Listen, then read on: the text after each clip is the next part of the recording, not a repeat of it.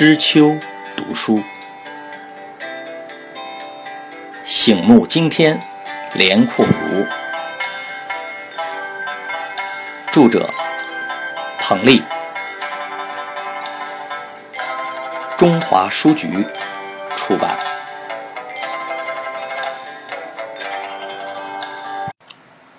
序，王莽。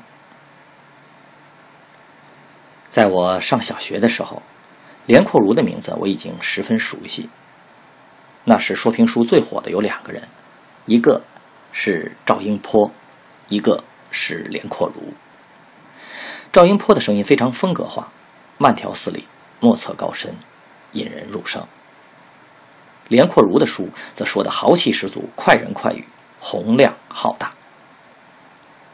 我常常在放学后从话匣子里听连先生的评书，他的说书更能满足我自幼便有的急脾气。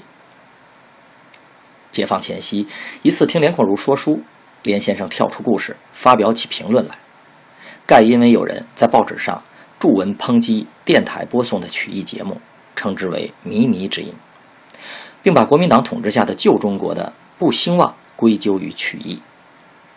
看来文艺误国之说也是源远流长。连阔如的反驳义正辞严，势不可挡。我知道连先生不但说书，而且是一个敢管闲事、敢发表意见，而且极聪明并富有责任感的人。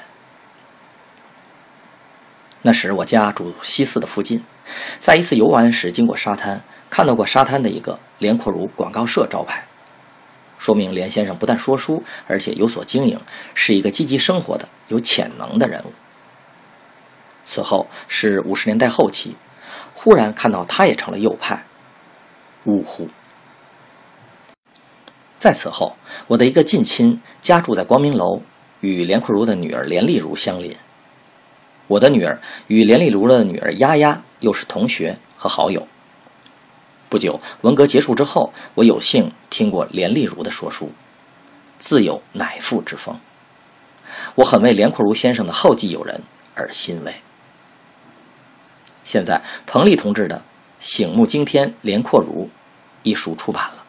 作为一个与连先生和他的女儿有缘的人，我写这么几句，以为对连先生的敬意和怀念。